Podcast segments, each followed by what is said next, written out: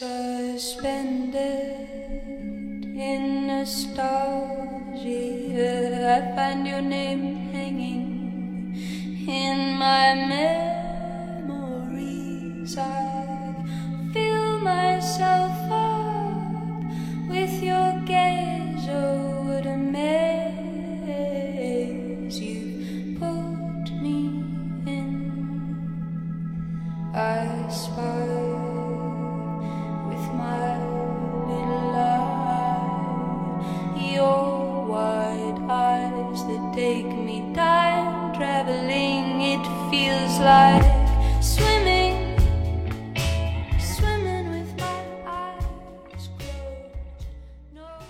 上不下的朋友们，大家好，欢迎来到新一期的节目，我是雨山。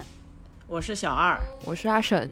呃，其实二零年的时候，我们从房地产的角度做了一期对比一线和二线城市的节目，结果那一期的节目成了我们不上不下播客开播以来反响最大的两期节目中的一期，然后也引发了很多呃听众的讨论。那其实录那一期节目的时候，我们三个人还都在上海。两年后的今天，我们三个已经分散在了三个城市。嗯，阿沈和小二先后回到了自己的家乡。就是我觉得特别有趣的是，你们两个的家，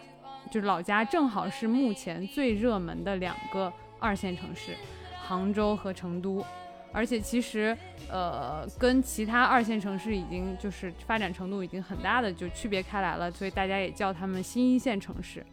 就是对于很多现在的年轻人来说，离开北上广深，杭州和成都是他们的第一选择。那我们在之前的那期节目里面就提出了一个问题，说回归二线对于大城市的年轻人来说，那是不是一个所有退出机制里的最佳方案呢？当时我觉得可能大家更多的是去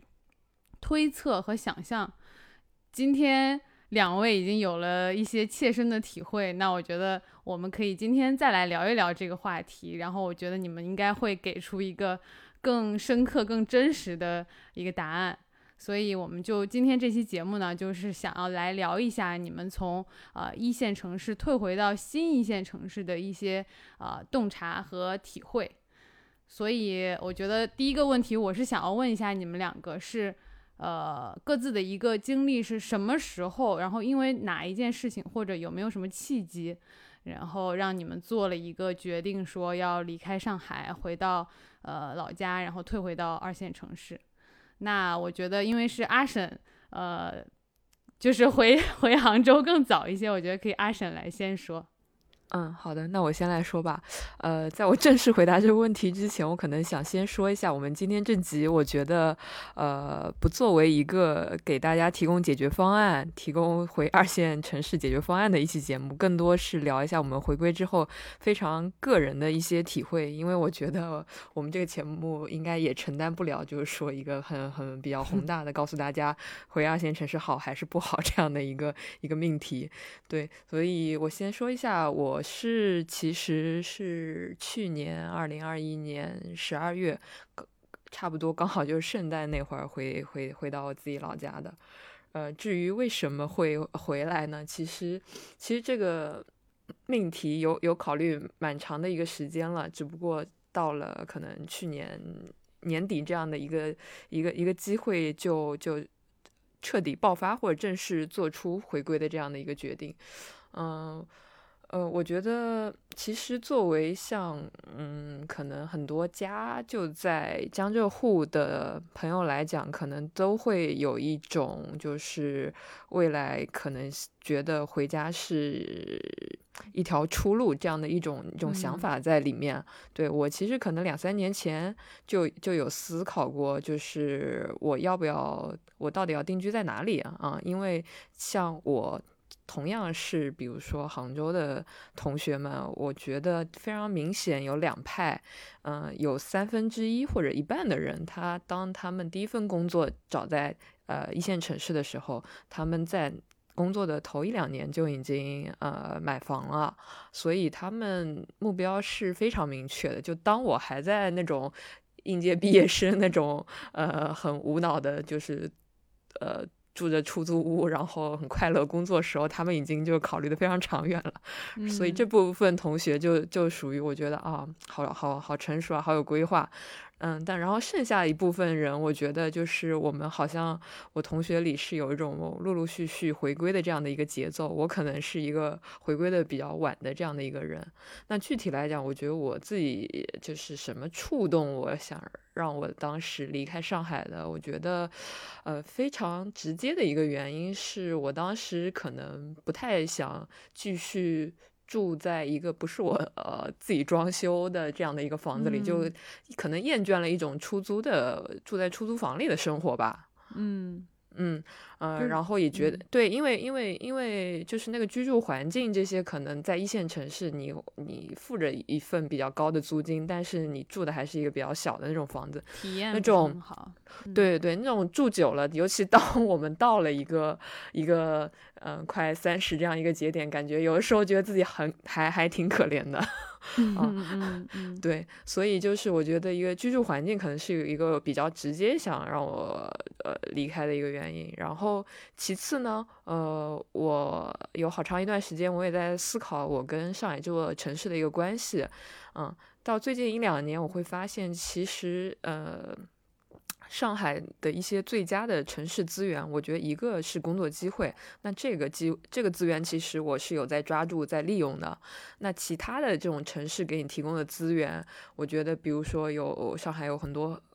各种各样有趣、好玩、新鲜的这种活动，有各种商场，有各种展，各种各种，反正是一些在你家以外的。城市公共区域的这些活动有很多，这些可能是这个城市比较吸引我的一部分。但是当我发现，嗯，我周末的时候，我可能还是愿意更愿意花大部分时间 自己在家里宅着，而不是说走到这种城市的公共空间里。真正的去最佳的把这些资源给利用起来的时候，我觉得，那我这样的生活方式好像也没有必要一定要住在上海，我住在哪里也都也都可以啊啊，可能我我不一定能够住在特别很很很偏僻、很乡下的地方，因为我可能我觉得我还是需要有一部分走出去的这种嗯。资源和机会，所以我觉得那我其实回到二线挺挺好的，因为我大部分时间可能还是，呃，过着一种比较向内的一种生活。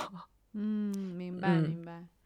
那我觉得像就是小小二的情况，因为之前咱们那一期就是聊裁员的那一期，可能稍微也有说到一点，但我觉得你可以，因为今天是这个问题，你可以具体的聊一下这这这个，就是是一个什么样的契机或者原因。然后最后决定还是回到成都，嗯嗯，对我我回去很短啊，今天是八月二十七号，其实我正式从上海搬家离开也是八月十号的事情，就是我是从八月十号那天上海才搬走，然后回来之后这是有半个月的时间，然后就。比如说把工作先落定了，然后把就是住的地方啊这些，因为我家我跟阿婶不一样，我家不是成都的，所以我回到成都也还是在租房，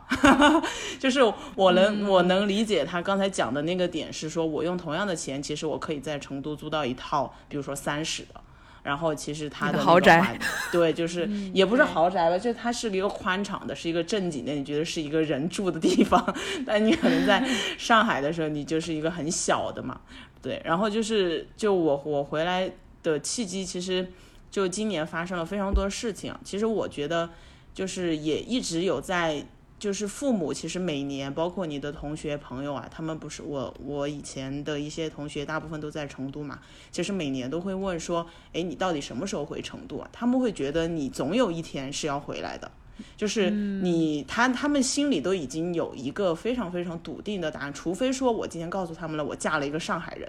或者是 我嫁了一个在上海有房或者什么样子的人，呃，我那我可能他们就觉得说，那你就那边那边定居了嘛。但如果你一天没有做这件事情，就算我自己的话，他们也会觉得我总有一天会回来的。所以就是这件事情一直就这十年，其实就一直会觉得说你总有一天会回到成都。然后今年就是因为发生了。今年确实，我我现在回想起来就觉得说，我我迟早会因为这个原因回来，就是因为家里的原因，就是因为嗯，就是一个比较直接刺激，就是让你觉得你已经没有任何的犹豫和选择的时候，就是呃父母的原因嘛，就是身体不是特别的好，就是生了病做了手术，这我这个就是让你。我觉得之前疫情啊，包括裁员的时候，我也已经在想这个问题，但是它不会让你就是那么的笃定和说，呃，我还不要，就是当时那种感觉是因为你个人的原因嘛，你就会觉得你还是有选择的，就是我我还是有选择，说我就算不在上海工作了，我就算没有那份工作了，或者就是上海的疫情让人多么的压抑，我也没有必要立刻的走或者怎么样，但是当家里这件事情发生了之后，你就是立刻得走。就是你你你就没有任何的余地和退路了，所以就是这件事情就是就是一个非常非常就是直接的原因，对，然后后呃确实也非常突然，所以就是在那一个月之内，我不是那时候还跟你们在疫情的时候还在聊嘛，然后就那一个月之内我就已经全部把那些东西都都弄完了，然后就回来了，对，然后就是就是但是这个事情我我后来再回想，就是觉得说好像你真的是。花了十年的时间在 在逃避，在反抗，但是最后发现就是反抗了个寂寞。就是当有一天这这个事情，就是你你你脑海中想过的，就是这个事情它真的发生的时候，那就是你就没有任何的可以去逃避的事情了。所以就是就是回到了成都之后，就是这个原因嘛。然后也也是因为这个原因，就是现在也立马投入到下份工作里面。就是就这个倒是我就是一个直接的原因，但是确实也一直有在想，我觉得阿婶刚说的那些问题，呃，说的说的那些原因，在我这儿也都也都有，就是但是住宿这个可能不是我特别直接的一个原因啊，因为可能我家也我也不是在成都有房的，所以这不是一个直接刺激说我来成都的原因。但是他说的那种生活方式的问题，我觉得确实也是，就是你。没有特别多的，就是说你一定要在某个城市的理由，嗯，然后他，嗯，对，然后呢，像其实像对阿省来说，像他们长三角那边，其实也都是一体的嘛，就是其实你在杭州和你在上海，可能你觉得那种那种体感上的差异，或者是别人感觉你的这个变化，其实是非常可以理解的嘛，就是非常人之常情的，但是。就从上海到成都这件事情，其实我觉得他的那个做决定的成本 和要考虑的东西会更多一些，嗯，但这个可能是接下来可以去聊的事情，嗯，我觉得反正听下来就是说，呃，阿婶是因为自己其实也也有受到自己周围朋友的一个影响，对吧？我觉得像你们都有说到，就是一个是说长期。呃，就看到自己朋友他现在在家过的那个呃样子，然后还有呃小二你说的是说十年来对吧？你的朋友和家人一直在潜移默化的，就是一直给你灌输一个意识，就是说你早晚有一天要回来，对吧？然后就是我觉得对，所以其实周围的就或者说家里面这些啊朋友还有家人对自己的那个意识上的影响，我觉得其实好像还蛮大的，就是那个影响。对，只不过说对于嗯小小二来说，就是因为你就是突然就你本来也在考虑这件事情，只是说还没有呃给你一个明确的呃时间点，让你就是做下这个决定，然后只说家里的突发的一些事情，然后就是让你啊不得不就立刻马上的做出一个选择。对对，所以那我觉得呃就是其实你们因为因为我现在咱们三个就等于说只有我还在上海嘛。然后就对，然后因为提纲上你们也写了，说我可以聊一下为啥不离开。其实 我觉得，我觉得不离开也不是说，呃，我想不离开，或者是我很想要留在这儿，而是就是现在其实怎么怎么说也是在呃被推着走吧。就当然我在上海已经生活了四年，然后。就是抛开工作不谈，我单从上海的生活环境啊，啊，也抛开疫情不谈啊，就是疫情之前的那个上海，嗯，就生活环境啊、娱乐啊，然后各种文化艺术的氛围啊，我我觉得我是喜欢这个城市的，然后包括也喜欢它很多的的时候的一些烟火气啊什么的，嗯，然后嗯，但是。呃，就客观上，我我确实也有一些原因，就是没有办法，就说说走就走啊，嗯，而且而且其实我的，因为你们两个是回到了杭州和成都，这是多少年轻人都向往的地方，就是至少是现在想要逃离北上广深的，就可能就是很向往去的地方，就或者说他自己想象中的一个，好像是可以结束。结束一个很卷的生活，迎来一个非常舒适的新生活的地方，好像就是这两个城市。但我因为我我的老家在西北，所以就是如果我回去的话，大概率是要转行，然后大概率是要去做体制内，然后公务员、银行、教师类的工作。就我我觉得现在就是这，如果需需要让我去转行，然后做这样的工作，可能我现在还没有下定那个决心。对。但其实也不是说，呃，就是没有想过离开，因为就像你们说的，受到朋友啊、家人的这个影响也是会有的。因为你，你当你就是生活的很累，然后因为工作压力很大，并且生活成本很高，然后你也好像觉得你工资挺高，但是你一年到头也存不下来什么钱。的时候，然后你又看到，呃，老家的那些生活的特别滋润的同学啊、朋友啊，对吧？什么都有，对吧？工作也有，家庭也有，然后孩子也有，什么各方面好像都很美满的时候，你就是很难不羡慕，而且你就觉得说，呃，他们可能一天就是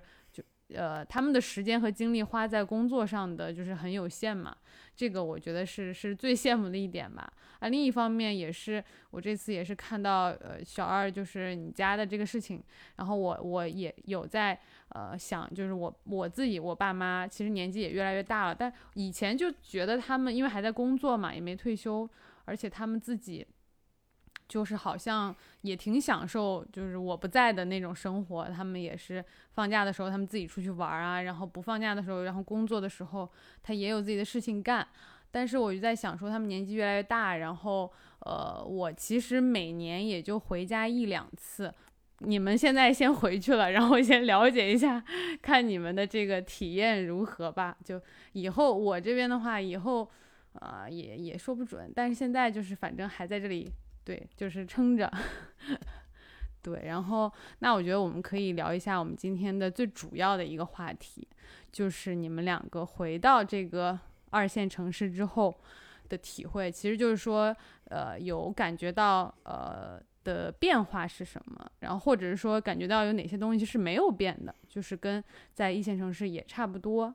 呃，就是可以从各个方面来聊，生活上啊，然后工作上啊，心态上啊，职场上。都可以，我觉得你们可以轮流来，就是一人来抛一个点，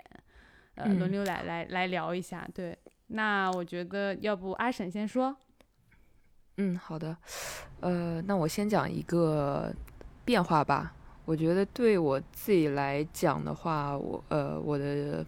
其实虽然刚刚你们一直在说啊，是从上海到杭州都都还是很高线的城市，没有太大的差别。但我其实觉得，就是虽然光看这两个城市没啥差别啊，但是就其实我们也要知道，在一个城市里面不同区域的那个。差别还是蛮大的。我其实因为在上海，我还住在内环里面的，然后我现在我在杭州，就 是生活在郊区，工作也在郊区，就如果就有点像我从上海内环搬到了嘉定，搬到了奉贤这样的感觉。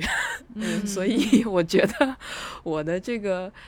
变化更多是一个好像好像是嗯。在市中心生活变成了郊区生活的一个一个一个差别，所以我今天聊的可能更多是基于杭州郊区生活的一些 体会和观察，不能代表杭州市区的对对 是的是吧？对对，你你真要说杭州市中心跟上海，那你说差别有多大呢？可能也不会那么那么大。但我发现现在主要还是在郊区生活，我觉得一个比较明显的变化，其实就是当你生活和工作都在郊区的时候，呃，尤其我。刚回来，我跟我朋友开玩笑，我说我家住在那个宇呃宇宙边缘，然后我工作地点在银河系边缘，所以就是从一个边缘到另一个边缘，导致我每天我呃我的那个通勤的其实那个距离差不多单程有二十四公里这样，那这个直接就带来了一个我我通勤方式的改变，因为像我我们我工作地方就可能地铁都没有直接到的要。坐了地铁，你再坐公交车，这样才能到。所以就是我我我我我回来之后，我就变成自己呃开车上下班嘛。嗯，那那你想在上海这种城市，就是以前全部都是靠地铁的。所以这个通勤方式的转变对我，我一开始还适应适适应了蛮长时间的。啊，因为啊，过去那么多年，虽然驾照很早就拿了，但一直就没有开车，嗯，所以上班的头一个月属于还是非常紧张的那么一个状态啊，就是头，尤其头两周，我觉得就是白天你在适应新的工作，嗯，很紧张，然后也也很充实，然后早上一大早，然后晚上下班，你自己还要就是我差不多每天通勤在四十到四十五分钟的这样一个车程，就都是非常神经高度紧张，对，单程。啊，就我以前上海地铁就坐四站，就二十分钟就到了，包括走路也不用操心。对对对对，所以我觉得我上班头那两周，就是不管上班下班都是神经高度紧张这样一个状态，直接导致我工作两周之后，我就有一天突然发高烧病了。哦。就因为太太紧张了，在路上开车的时候太紧张是吗？就各种原因吧，就是因为整个生活工作环境变化的都太剧烈了，所以就是我觉得那一阵子的确自己精神上负担，可能精神上、身体上都在适应这样一种变化，所以对对，所以就就病了一场，不但马马上就好过来了，嗯嗯，这个是一个我我想讲的一个非常具体的嗯变化。嗯，那你说就是呃。第一次自己一个人去开车上班的时候，是自己一个人吗？还是说有人陪你？哦，是这样，我妈先陪我上班下班，陪了我两天，就是她坐在副驾，我坐在主驾。明白，明白。对对对，嗯嗯。所以现在已经是一个技术很好的老司机了吗？就是我觉得我好像是在嗯。开到第三个月的时候，我感觉我好像第一次开始可以体会到一些驾驶乐趣了，就不用那么紧张了，就可以像我们，比如说我以前坐地铁就听播客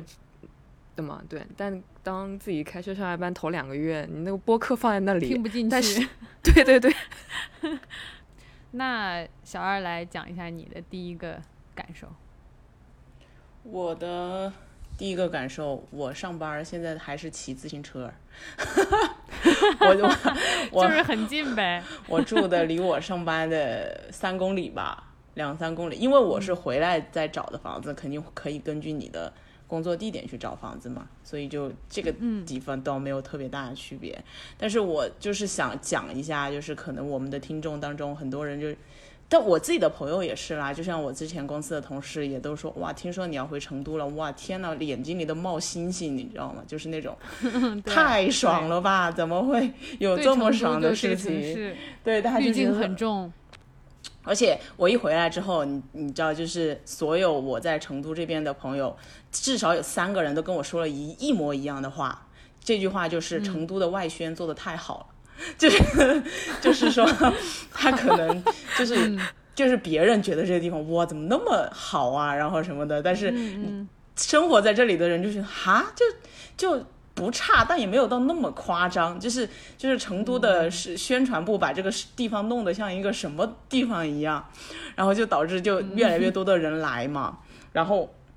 我一回来之后，我就是我可能第一个变化就是说我我对这个城市的感觉，就是因为其实之前也算是四川人嘛，但是我是其实上大学开始就已经在北京了嘛，就我在成都也只是每年我回家就是，呃坐飞机呀，或者是坐火车从这里过一下，可能会待个一天，因为有亲戚在这边嘛，就可能在他们家就睡一晚呀，或者是玩个一两天什么的，就就是个游客。然后，但是我这次回来的时间虽然不长，但我前前后后可能也待了两三个月了吧。然后包括就是呃，在这边也找了工作嘛。然后，然后在在面试到现在拿到这个 offer 之前，其实也面了几家呃公司，所以就是先把这整个这个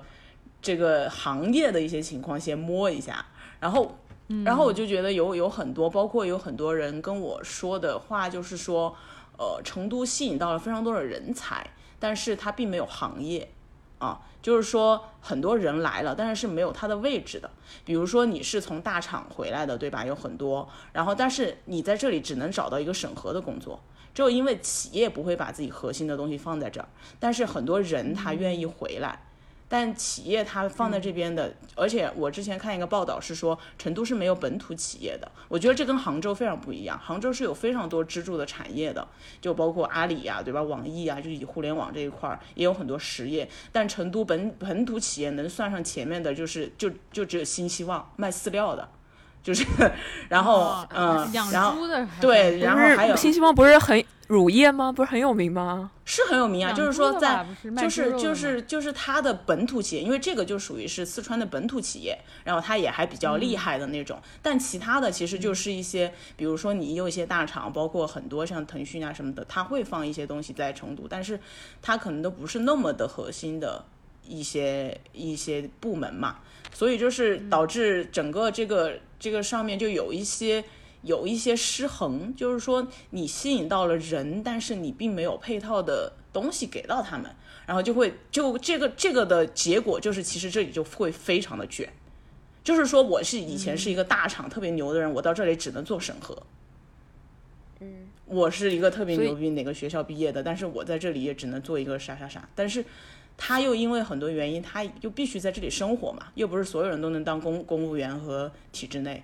所以就会造成这个，就是大家会觉得这边特别是新兴的一些行业，包括互联网这边有一个叫高新区，就是它其实是在成都的三环以外了。其实按照大家的理解，因为成都以前就是三环以内是市中心嘛，就是属于就是市区，就就像那些游客会去的地方啊。但但现在的这个三环以外就有点像，又有点像西二旗那种，就是它。它是很多高新啊、技术啊、互联网的企业在的地方，然后它这边的房价比市中心贵巨多，就是贵的多得多得多，包括消费什么的。所以就是在南边的这个地方，它反而形成了一个，就是这个这个地区就会非就就有一种那种人也很卷，然后消费也很高，房价也很高的一个很特殊的一个地方。对，然后就造成了这样的一一我的一个感觉嘛，自己的观察，对，然后就是包括我去面试啊什么的，呃，其实因为他们也会问你在上海拿多少钱嘛，对吧？然后这个是很直接的，然后然后当时我其实我自己心里是有预期的，我是肯定会打一个不小的折扣的啊，但是呃回来之后，我记得有一个那个人他是比我早回来，他也是从头条回来的，然后他他现在做的那种，因为成都有非常多的那种 MCN 机构。就是像我们以前做的那种东西，如果你在这边能找到一个比较对口的，就感觉就是做红人啊，做达人呐、然后给一些企业孵化账号啊，他有很多这样的机构。然后那个人大概就是那一个公，他那个公司是给一个房地产经纪人去做账号，他整个公司就围绕那一个人做，然后就是教成都这些人怎么买房啊什么的。然后他做到一个运营总监的位置，他就跟我说：“你的这个钱在这儿，你要能拿到一半，我就觉得是你运气好。”嗯，对，这这是他当时直接跟我说的话，然后他那个公司也没有要我了，我觉得因为他们也觉得可能性价比不高嘛，然后他，然后我就觉得这个预期就已经非常非常低了嘛，然后就，然后就后面找工作的时候就就有一种，就是说我没有办法去考虑我的职业发展的问题，就是就是你说的你换换行业，我觉得这这是一个。这是一个必然会发生的事情，因为，呃，因为二线、新一线城市再牛逼，它的行业都没有北上广好，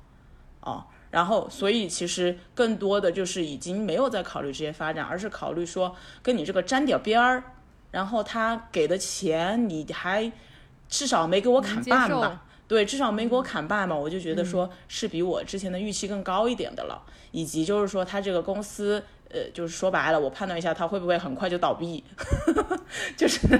就是他有没有一个比较嗯比较稳固的一个金主或者爸爸那种嘛，然后然后就是就考虑这些，然后所以我接那个 offer 也接得很快。其实其实他到底是能给我的职业，就我在这个公司的发展，以及我在那个行业的发展。会成什么样？我是我是觉得是完全没有什么未来的哦，就是很直接的说，是我只是说我先拿着这份钱在这个地方先稳着哦。那你接下来做什么？我觉得是非常非常非常不知道的。就是那我是去做，就比如说我到成都之后，我如果这个工作，比如说它也是一个，因为它本身也是一个呃创业公司嘛。然后它也不是那种稳定的。那你在这个公司里面，其实我也没有觉得我会有很很强的发展，除非有一些很特别的机遇。那如果我在这个公司，比如说干了一年两年，我可能连考公务员的机会都没有了，因为年龄已经到了。对，就你你更多的是要考虑说你要什么时候去，因为确实在成都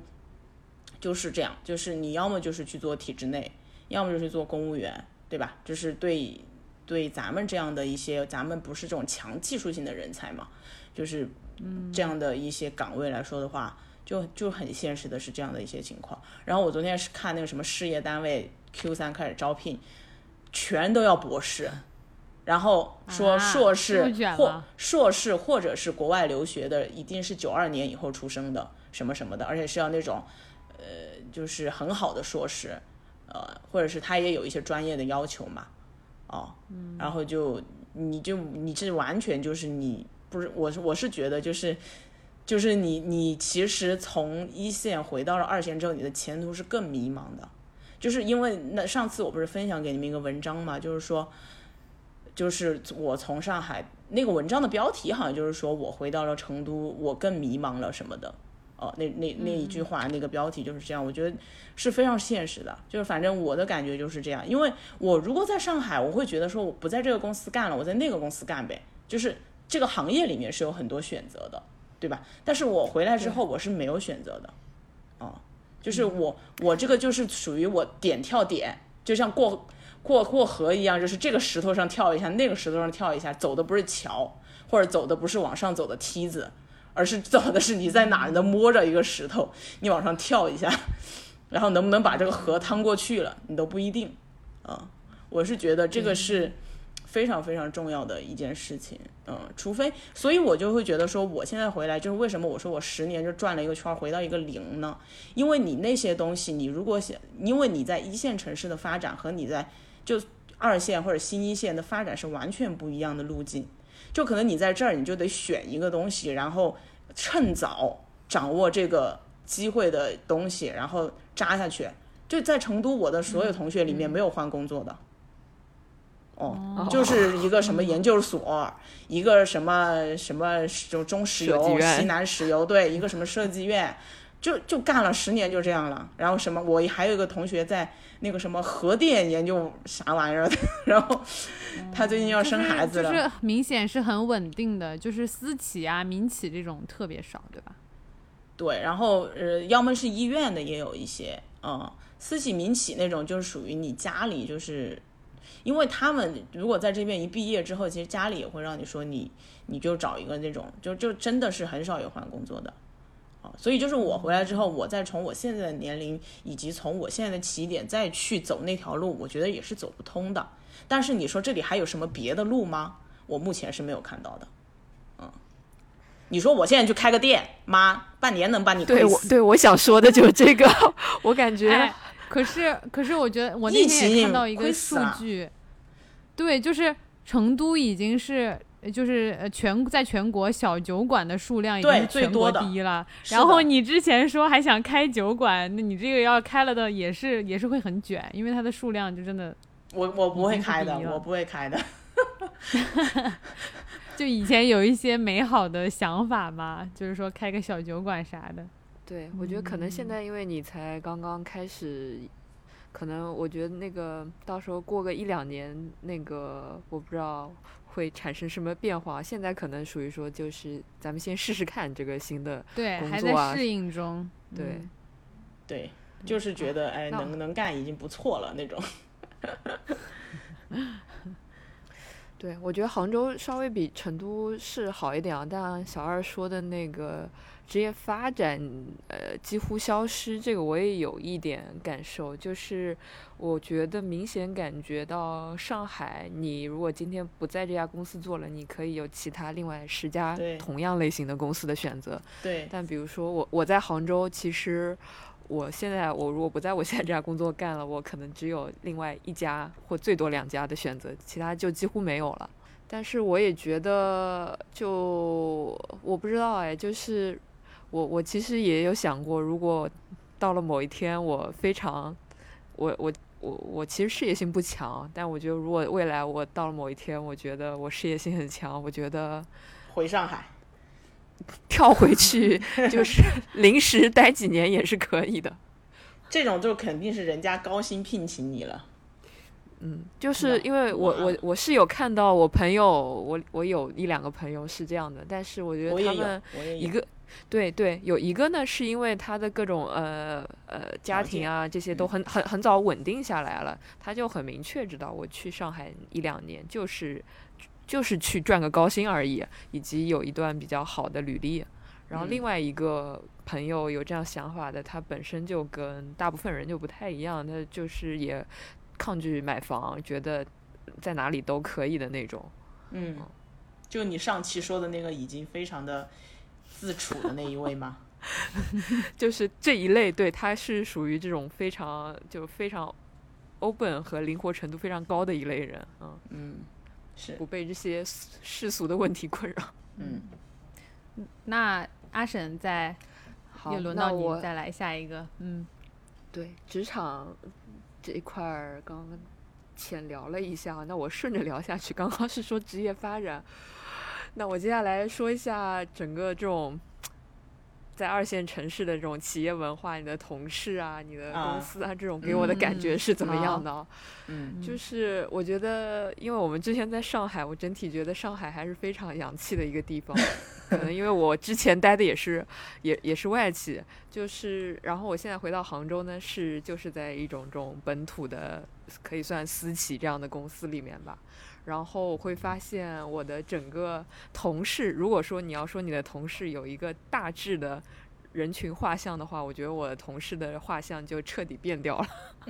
嗯，变成什么？从什么样变成什么样呢？就是我觉得以在上海以前的同事属于呃呃好奇心很强，然后都比较好玩，然后可能到了这种。然后，比如说到三十岁单身的人还一大把，到了三十五岁不结婚的丁克的人也很多，就是人的那个多样性是很高的。然后他们比如说个人业余时间的兴趣爱好这种丰富程度也是很高的啊。然后我以前其实我在上海，我觉得我很大一部分的这种朋友就是从同事转化过来的。明白。除了说对，除了说以前自己的同学以外，很多是自己同事朋变成朋友的。然后回到杭州之后，我会发现，我我们仨不就是同事吗？差异，对，对啊，对啊，是啊，前同事，对对对对。回到杭州之后，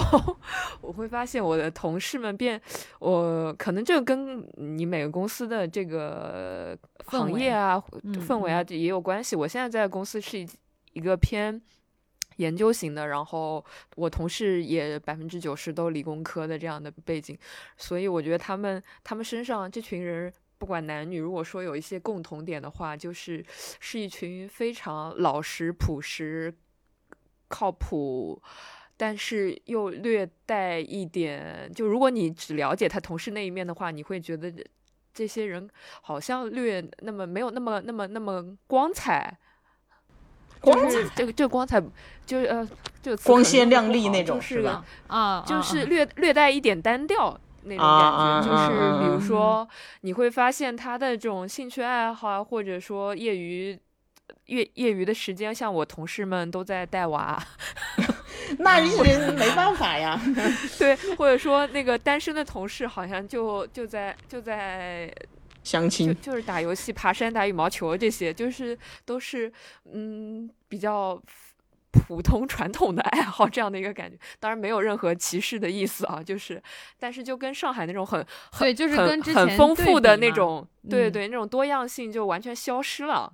对，所以，我我我我是觉得，我我当然，我觉得我可以跟同事成为好的同事，但是他可能，他们可能并不是我周末想约出来一起去逛街或者一起去喝个东西的这样的人，所以我其实就是回杭州工作了，有一一开始还其实有一点失落的，就感觉同事里我我反感觉没有可以成为或者转化为比较好朋友这样的一个人，所以其实导致我就是我回到杭州之后，我觉得我有我有一个点就是说我好像得某种程度上去重建我的一个朋友圈，因为如果没不重建这个朋友圈的话，我到周末的时候好像都是自己过。就会有点有有有有点单调啊，嗯，对，所以所以所以我后来就是当我发现我同事无法成为我周末约出来玩的人之后，那我就得可能去开拓一些新的可以玩的朋友，所以可能一方面是通过跟以前的。旧的大学同学这种去联系一下啊，还有就是说我可能就是周末得去参加一些我感兴趣的活动，去认识一些人。当然也没有什么成功转化为的人，我觉得 可能还是从我们播客粉丝里面转化比较有用。你已经有了吧？已经转化了吧？当时好像。呃，还没有一起玩过哦哦，玩过一次飞盘。朋友们，对对对，在杭州的朋友们有活动可以找阿闪。那小二又轮到你了，你的下一点变化。他因为他讲他讲他讲同事，我我就接着讲同事这个事情，因为我我这个我觉得我跟他还挺不一样的。然后我我确实是因为我进这个公司其实才一周，然后我们这个公司的性质跟阿婶那不一样，阿婶那个不是。就是那种传统行业嘛，对，然后是一个偏传统的行业。然后我我现在在在这个公司，它还是一个互联网公司，就是它是一个很新的一个互联网公司。然后你就会发现它里面的人其实就是还是很年轻的。然后至少我现在接触的我这个小组里的人都是。呃，就是我个人的感觉会是跟我在上海的那个同事的差别不会特别的大，啊，就是大家的潮男潮女，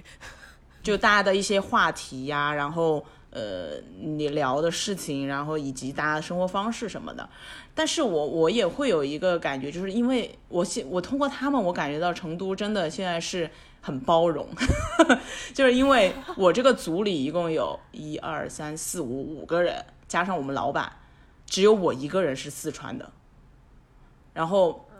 有有两个东北的，然后一个河北的，一个贵州的，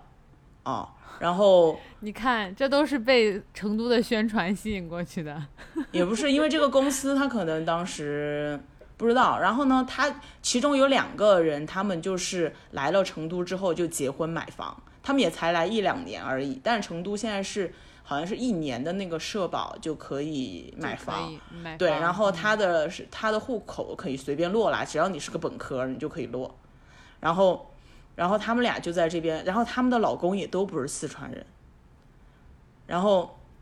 他们就在这儿买了房，然后就在啊有一个同事也要生小孩了，然后就觉得他们就是就就是觉得说，我会觉得说大家会觉得成都是一个很好安家的地方。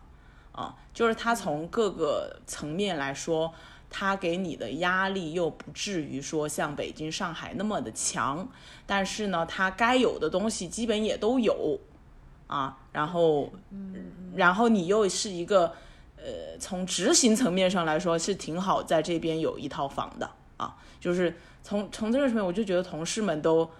就是他的那个人物组成其实是跟我在上海的时候是差不多的。所以我现在就是补充一下你说的那个同事的问题，目前没有感觉有太多的年龄啊，或者是生活方式上的一些差距吧。可能大家也都是同龄人，然后其实生活方式啊，你说你去，哎呀，喝个酒啊，看个演出啊，喝个咖啡啊，逛逛街啊，这些事儿都大同小异，是吧？嗯，对，是的，都爱好也很多。对，真的是我在传统行业的缘故。对，是你在传统行业，你可能去阿里就又不一样了，大家都在加班。对对对对。但但刚刚小二说的那个，他发现只有他是本地人，这个我很有同感哦。就是我本来期待着我回到本地，因为我以前在上海有三分之一的同事都是上海人，所以我觉得啊，我回到家乡了，应该在工作场合就是哎有很多更多老乡。对对，结果我也只有我一个人。那我后来后来一想，的确可能像杭州、成都这些年吸收的外来的人的数量远远大于本省人了，所以这个嗯，以及刚刚小二说的这种成都是对呃。外外来的人比较容易安家，这个杭州其实也是的。其实我看我的同事，我觉得他们都还挺挺厉害的，就是在一家公司工作两三年、三四年，他就在这个城市呃买房买车了。对，对我觉得当我们在上海两三年，仅仅只能做到我不问爸爸妈妈要钱，我 我能做到可以养活自己，我能做到从合租变成一个。单间 自己租，整租合租变整租，嗯，对。所以我我刚来的时候，我发现，哎，他们年纪都比我小，哎，你也有房，你也有车，你怎么你们什么什么都有，好厉害。对，我觉得这还有一个原因，我觉得这还有一个原因，为什么就是能把杭州和成都变变成就是比较热门的新一线城市？我是觉得这两个这两个城市有非常好的大学，哦，就是。杭州浙大不用说了嘛，成都川大也是，整个浙江都只有全是浙大。对，四川也有像电子科大呀、川大这样好的学校，他就会从源头上吸引这些人才，然后他们毕业就现在毕业都不会有人再想往北上广走了。嗯哦，嗯，就直接留下了。嗯，对，就直接留下了，因为你去那儿干啥呢？你就不奋斗个十年八年，像我一样的归来人世一无所有。那也不是，归来有了很多的，那个就是经历啊、见识啊，都是看不到的嘛。现在的小孩不会这样想的，人生体会，你知道？嗯，不对，应该说你归来带带着很多的故事。是，也就在播 博客上絮叨絮叨。我我好的，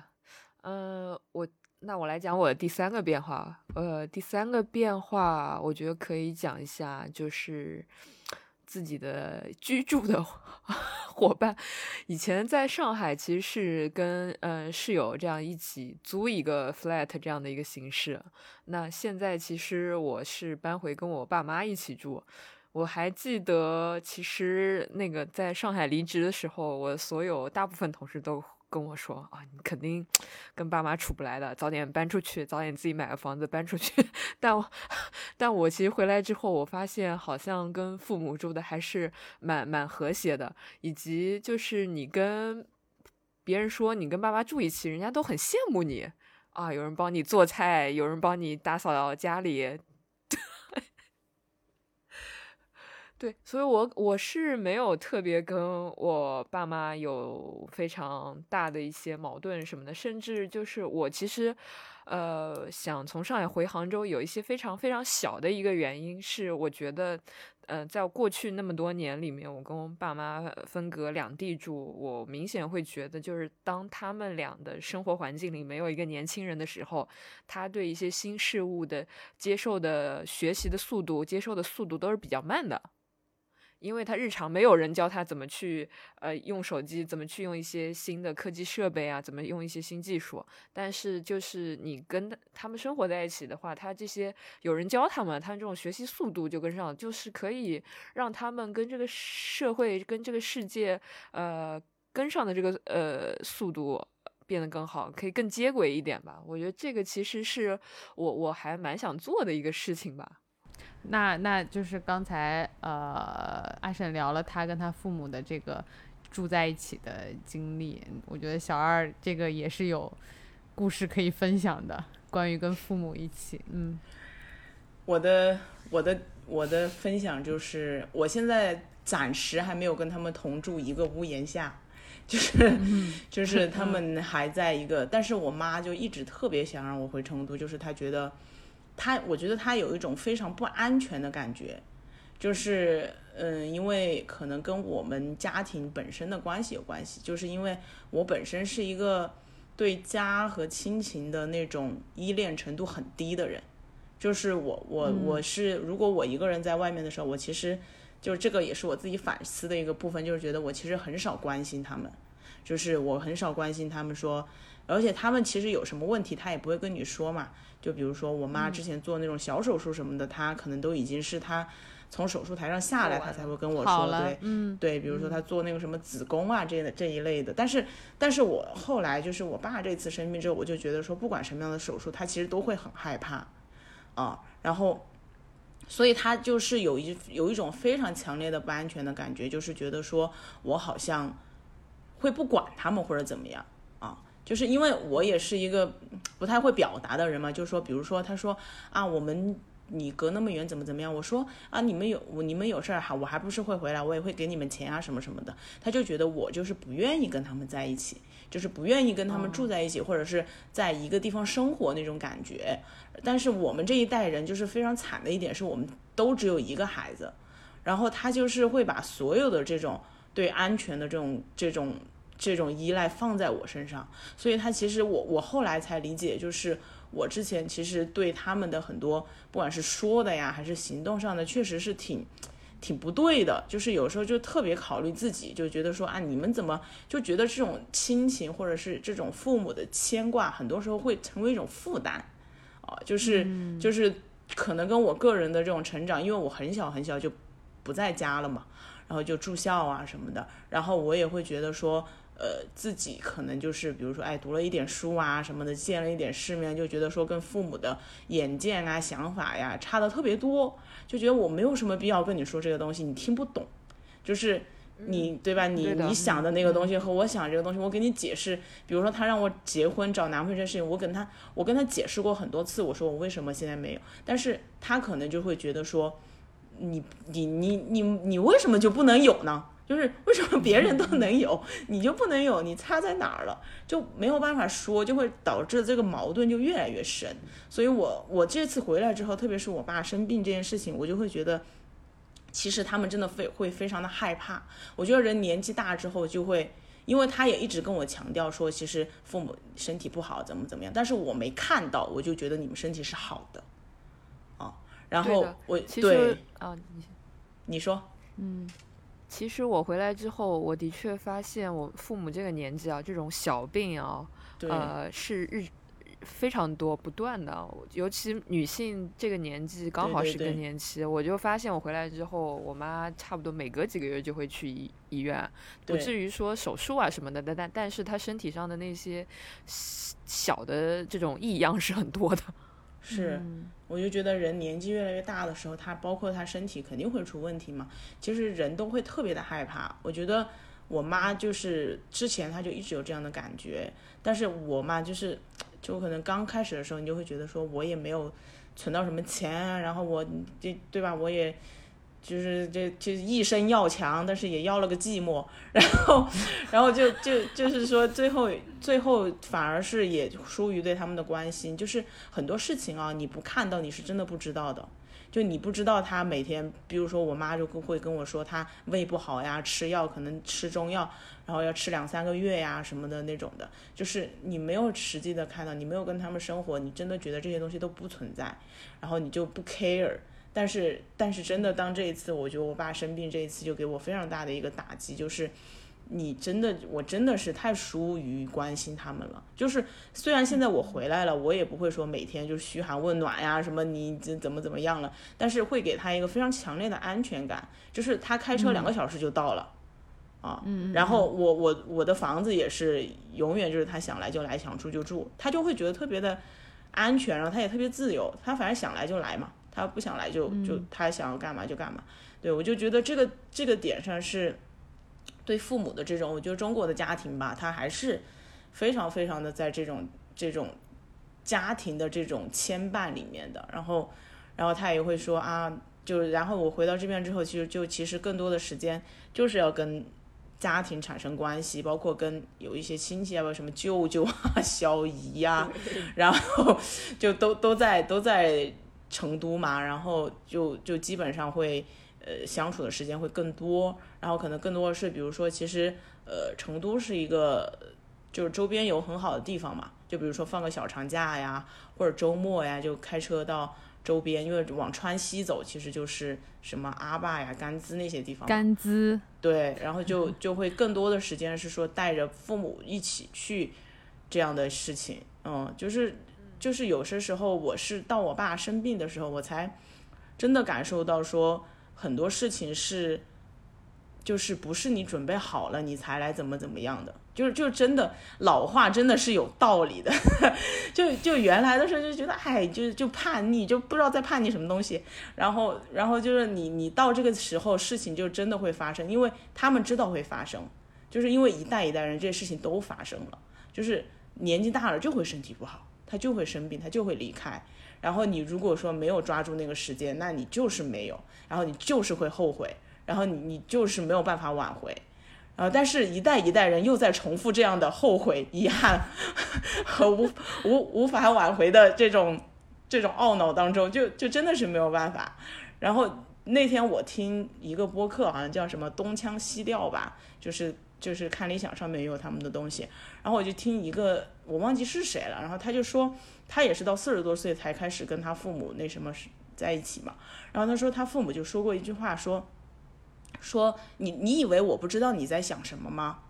我也年轻过，你想的东西我都想过，但是你没有老过，我想的东西你不知道。嗯嗯，所以就是，嗯，你你就就就真的是就就幡然醒悟，但是，对，反正就是说，就是我可能之前对他们的关心以及给我妈带来的那种不安全感太强烈了，可能就是觉得我是一个他永远都抓不住的，或者是我永远都不会去，因为我本人的性格也是比较比较那种直嘛，然后也不太跟他们说话什么的，也是不会很很温柔的，然后就就就反正跟自己父母说话都是那种，对吧？就是很很很很直来直去的那种，估计也伤了他不少心吧，啊。呃，你你跟你妈的关系，我觉得跟我跟我妈有点像啊，就是就是作为女儿的我们都是偏冷漠的，然后他们都是祈需要我们祈求爱的一方，然后我们每次都是冷冷脸相对。对，就觉得你怎么那么 烦？哎，我补充一下，我觉得那个你刚刚说的，就是回到一个自己家乡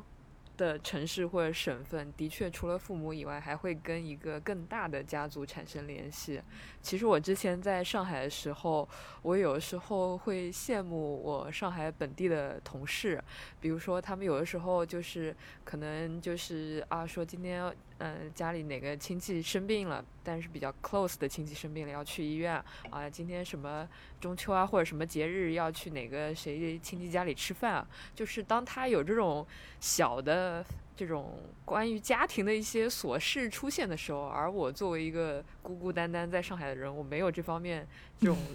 琐事的时候，我我有以前有些时候会非常羡慕。嗯，对嗯呃，当然我现在回来之后，我也没有热衷于参加这种，现在就是也是冷漠。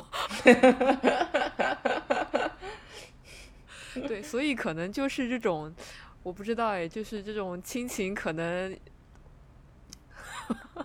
就是就是你当没有的时候你会羡慕，对对对对你你你你你需要的时候他要有，你不需要的时候就是反正就也别来烦你。对对对，但我觉得是这样的一种，嗯对，还有一个想补充的点就是小二说的，就是呃，他回来给了他妈很多的安全感，但我觉嗯。得其实我们这一代的父母啊，就我们的父母，他们其实还是控制欲比较强的父母。我觉得安全感的另一方面是他们对子女的那个控控制欲也是有嗯。一点强的，嗯。至少在我的家庭里，我感觉是这样的，就嗯。是、呃，我我没有回来之前，我父母一直觉得啊、你如没结婚怎么样，嗯。这些都不是问题，只要你回来就好，回来都会有的。因为你，因为他觉得你回来之后，就是他对你的控制就是触手可及的。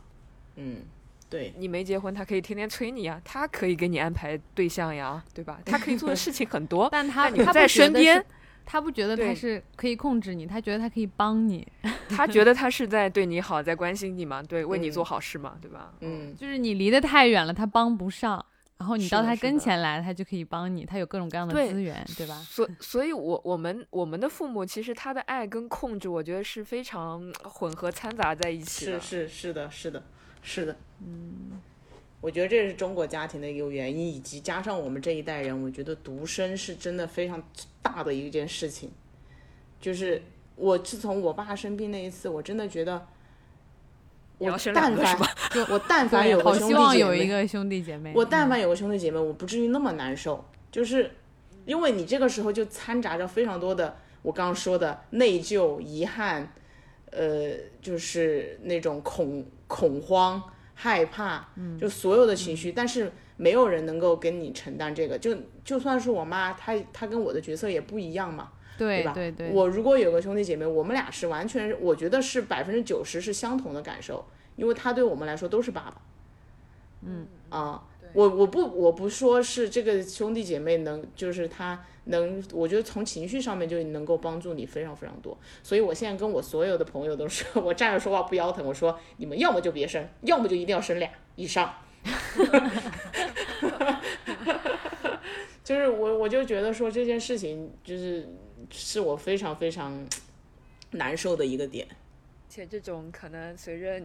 你你自己年纪加大，这种面对这种独自面对父母老去的情绪，对只会更加频繁的出现。对我们这一代人，其实说实话还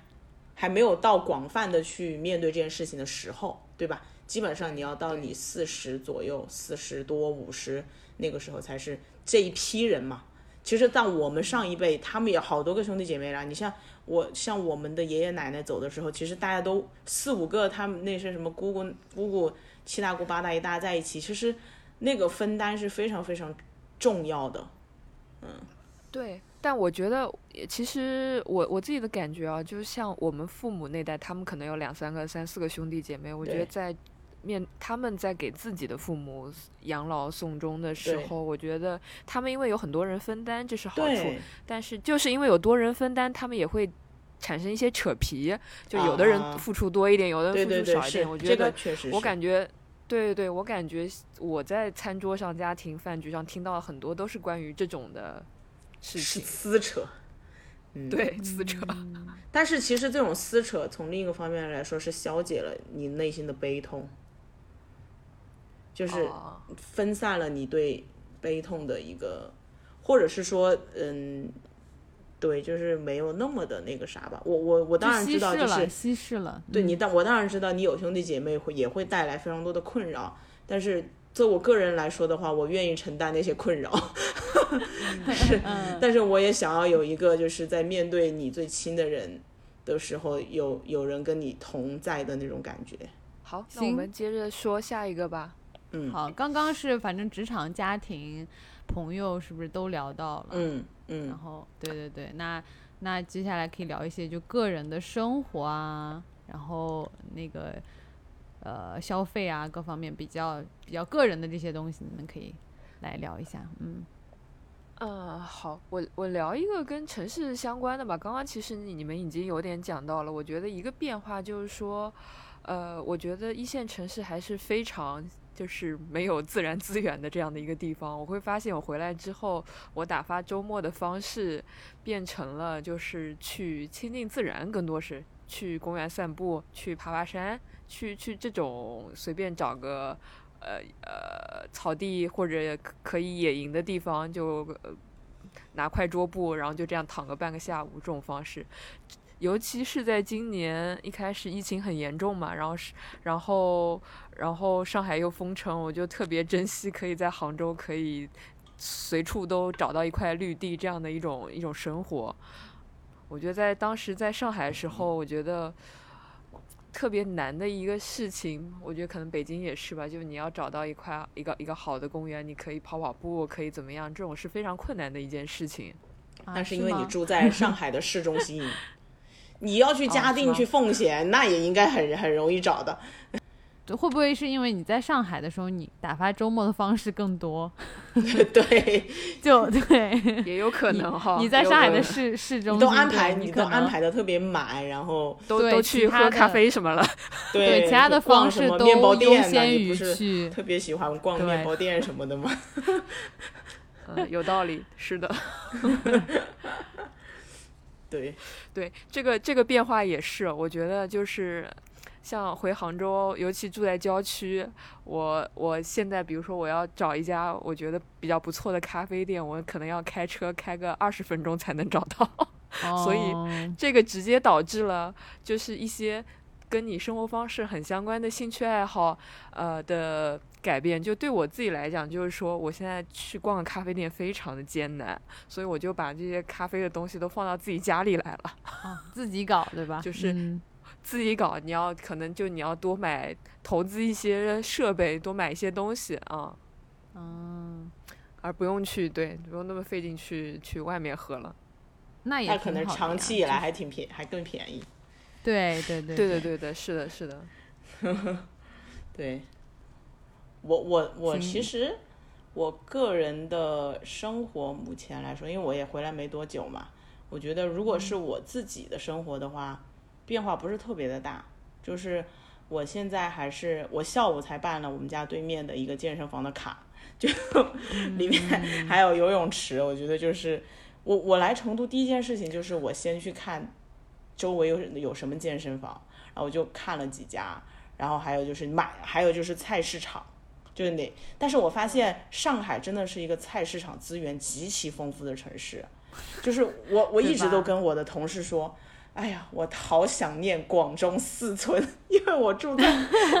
我广中四村那个楼底下，那雨山应该去过嘛，就是我们家楼底下那条街，你你数掰着手指头数，至少有五个卖菜的地方，三家水果店，然后有无数卖海鲜的，对，然后就是就真的又便宜，然后那家店还开到晚上十一点。我有时候加班回来，他们都还开着，我都认识那个老板娘了，是从安徽来的。然后我走的时候还跟她说，我说我要走了，因为我有时候太久没去买菜，她就说你最近是不是出差了什么的。然后，然后我就觉得，但是到成都这边，因为我住的这个地方，我就跟你们说，它是一个就是新兴的高消费的地区嘛，所以它旁边是那种巨大的那种商场，然后它底下有一个有一有一个有点像那种。嗯，进口超市的地方，我记得那天我我我爸妈刚上来的时候，我说，哎，我们下去买调料吧，因为家里不是刚搬嘛，没有调料。然后我们就走到那个超市里面去，我一看，我去，我就跟我妈说，妈，我们回去吧，我上到盒马上买。然后就是 就是那个地，就真的很贵。然后我就去找菜市场，因为我本人又是一个，我其实是很多时候是抗拒网购的。我觉得不是一个特别好的生活方式，就是有时候就有点有点矫情吧，就觉得说又不是很环保啊，然后又快递外卖那些，就有时候我还是比较喜欢在线下去买，所以我就找那种农贸市场，离这儿有有两公里有一个比较大一点的，然后隔壁有那种卖小摊儿，就是它有一些那种白菜啊、什么青菜啊那一类的，但是它肯定不是那么的全啊，然后但是那个价钱我觉得都跟上海一样，就是。所以我讲了消费这件事情，我是觉得成都从各方面，我觉得它有两个东西是明显比一线城市更低的，一个就不用说了，就是房价啊，然后第二个就是就是你的餐厅的餐食的费用，就是你如果去餐厅吃饭，你可以，我觉得比因为因为成都本身就是一个饮食非常丰富的地方嘛。所以它有很多那种什么，你比如说你要吃个火锅呀，吃个什么那种串串香啊，啥啥玩意儿的，其实基本上五六十、六七十你都能够吃下来。就在这方面，你如果出去吃的话，说聚餐呀什么的，这些消费会低一些。但我觉得其他东西，我现在的感知上来说，是跟上海是几乎差不了多少的。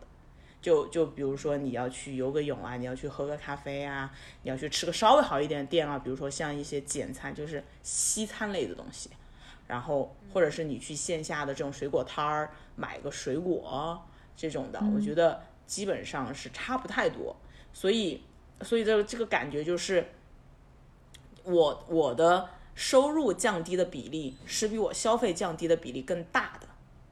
哦哦，嗯，嗯就是嗯对，而且像成都这种，因为我朋友也跟我说嘛，成都是一个消费型的城市，消费型的城市就代表着它随时随地都在刺激你的消费。就就比如说我今天从我的那个健身房游完泳出来之后，他那个健身房是在二楼，他一楼，我的天！我出来之后，我整个人当时差点没忍住就要去买吃的，太香了。然后就是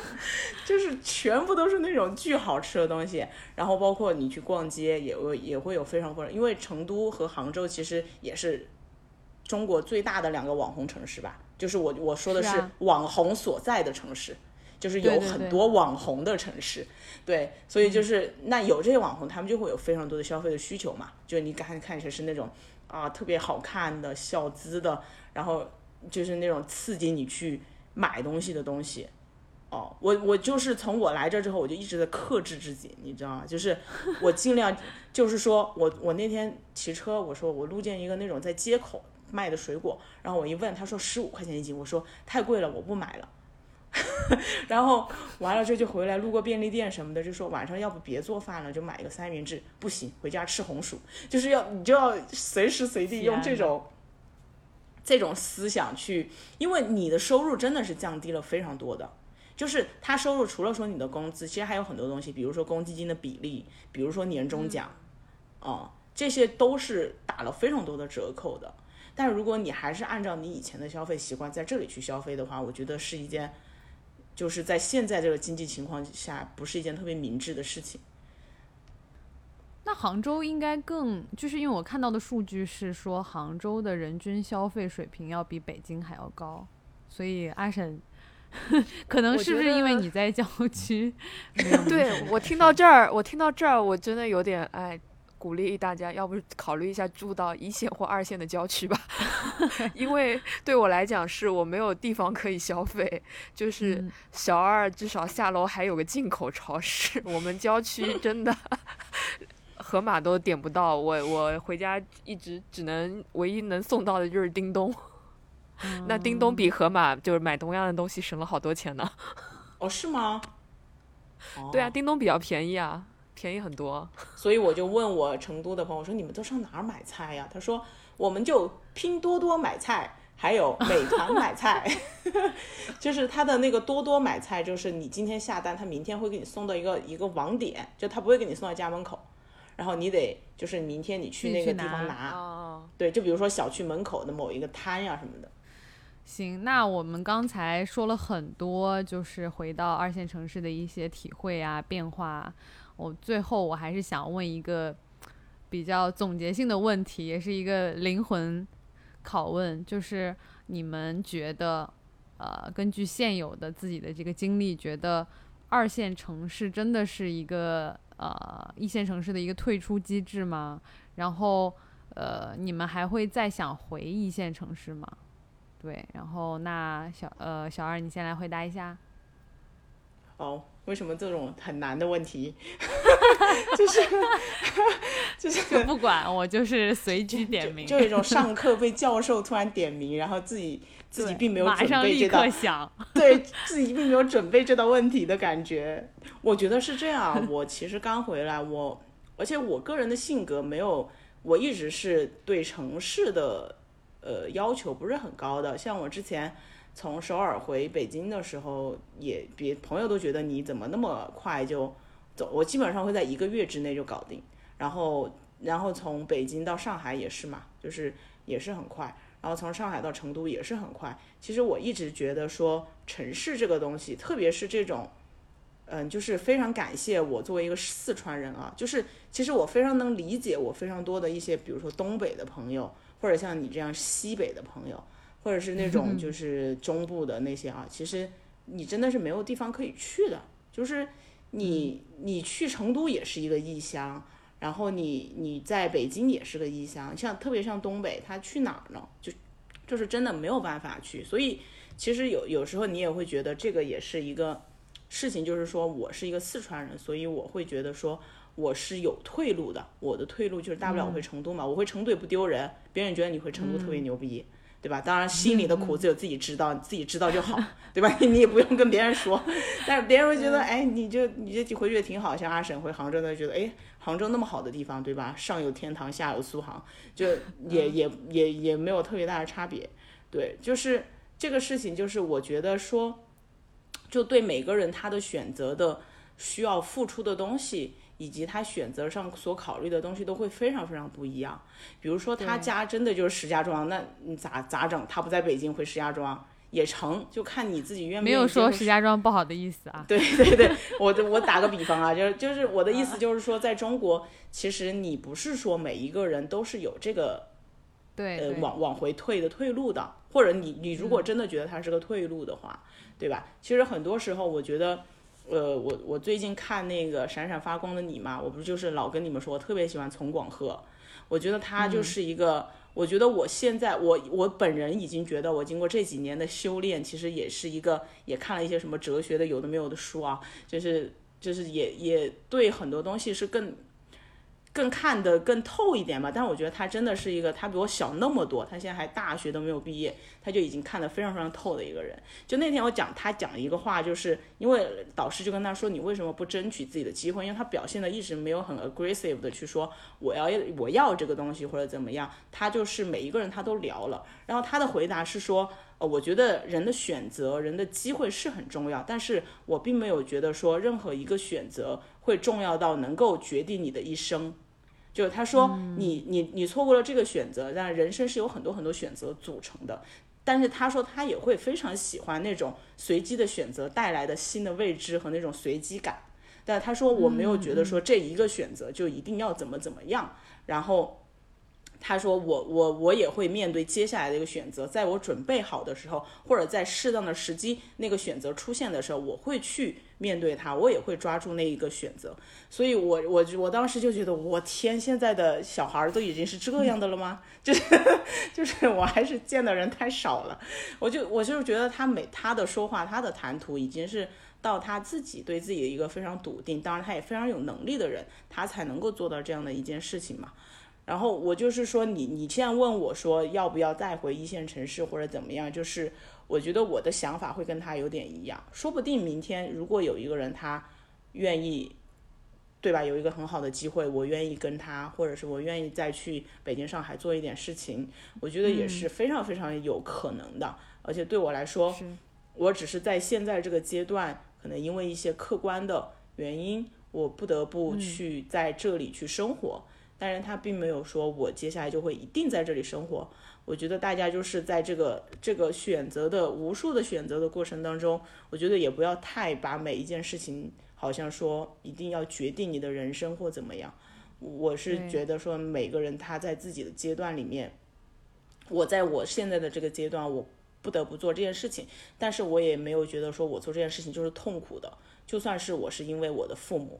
回来了或者怎么样，我也是要把这个东西，要把你自己的生活弄好，对吧？就是我之前其实有有有一段时间还是挺。挺郁闷的的点是在于，其实我真我我离职的那个那一期播客，我也说过这个事情，就是其实我是想休息的，就是我是想，就是因为对吧？有一些自己的计划，嗯，对，然后我也做了一些比较严密的计划，然后但是因为就是很突然的这件事情发生了之后，我就会觉得那件事情就是我又没有办法做了，呃，当然虽然就是那个 gap 或者是那个那个东西是我想做的，但是我又不得不现在去。呃，正儿八经的找一个，对吧？要上班，然后去面临还这么卷的一些程度的职场，我也不得不做这件事情。很多时候你也会说啊，我是因为我的父母，因为我没有办法，就是现在是说我去过一个完全没有收入，然后的一个生活。但是你你反过来想说，你做了那件事情又怎么样呢？就是你休息了又怎么样呢？就是你现在就是得做这件事情，那你就。就就去做，然后你能够在这里面做到什么样的程度，我觉得是之后我们去可以去看的事情。但是现在的这个环境，其实我真的，我今天办健身卡，那个人跟我说你要么办两年吧，我说我不行，我只能办一年。他说他买一年送一年给我，我说不行，你给我打折，我就买一年，因为我并不知道一年之后我会在哪里。对。然后，然后我就跟他，我就我就跟他说，就是你现在的环境什么的，你也我其实没有办法去想很远的事情，对。我大概就是这就是一些一些教授的临场考试，我就先作答到这里，满分，给你一个满分。好，那阿婶，你来讲一下。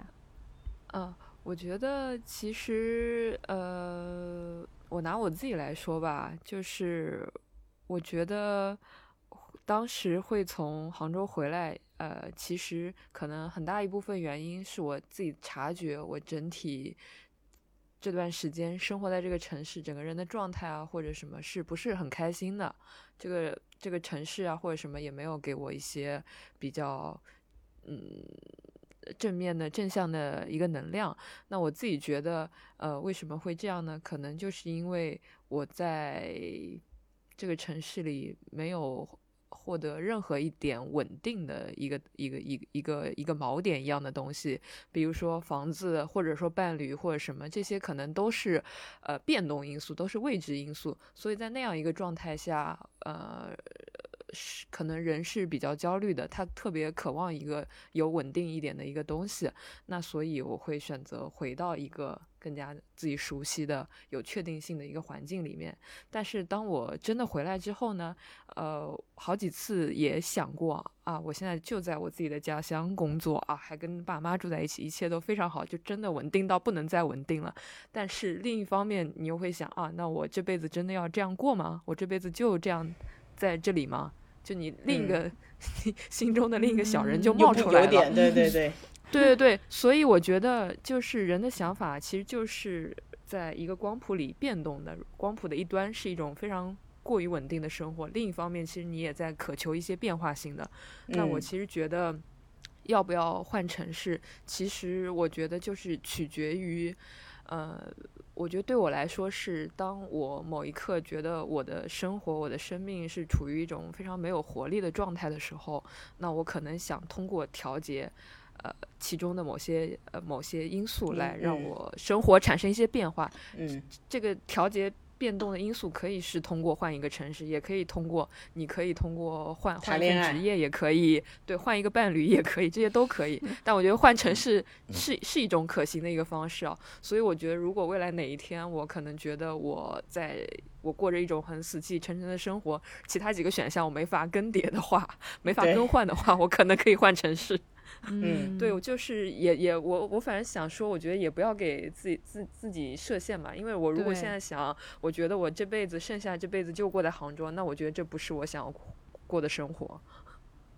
其实我们三个都不是就是没有这种换城市经历的人，对吧？大家也都是从北京到了上海，对吧？然后包括以前上学还去了，我们三个人可能比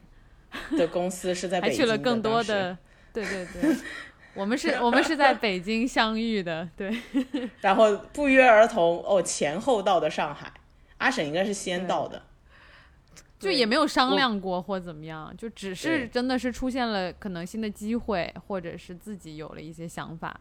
并不是说啊，你觉得呃上海好，然后我就来上海，你觉得怎么样？就是也并没有，就大家都是还是基于当下的、当时的一些。自己的情况，然后做出了那样的一个选择，所以确实，我觉得你们你们两个今天聊的这些经历，我是觉得说有更呃丰富到一些，就是我对于如果说呃之后呃的一些选择，做出一些其他的选择的话，可能会遇到的一些啊可能性，或者说我面对的一些情况，我相信呃我们的听众朋友也是会。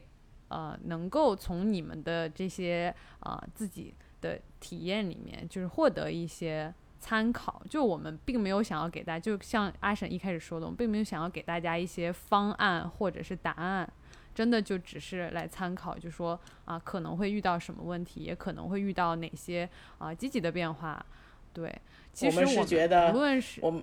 我们是觉得，我们原来讲的那一期节目，没想到，哎，就是说 实现对做那一期的时候，真的没想到。对，其实我觉得，不论是一线城市还是二线城市，大家的心愿无非就是几个，就是工作稳定，对，不卷，然后生活舒适，有自己的生活，然后呃，房价对吧？希望最好是可以承受。但是其实现实的情况就是，不管是在哪儿，它可能都不是一个百分百，就是像你想象的那么的完美，而且你就是要在一些很多的选项里面去做一些取舍的，对。嗯。那其实如果像嗯能够在这样的一些呃变动，然后搬迁啊这样的过程中，能够慢慢的明确说自己想要什么样的生活，然后并且能够找到你想要的那种生活，我觉得就就很好。对，嗯，好，行，那我们今天就聊到这里，好吧？好的，好的，好好好，谢谢大大家，谢谢嗯大家拜拜拜。下期再见，拜拜。拜，下期再见。Myself up with your gaze. Oh, what a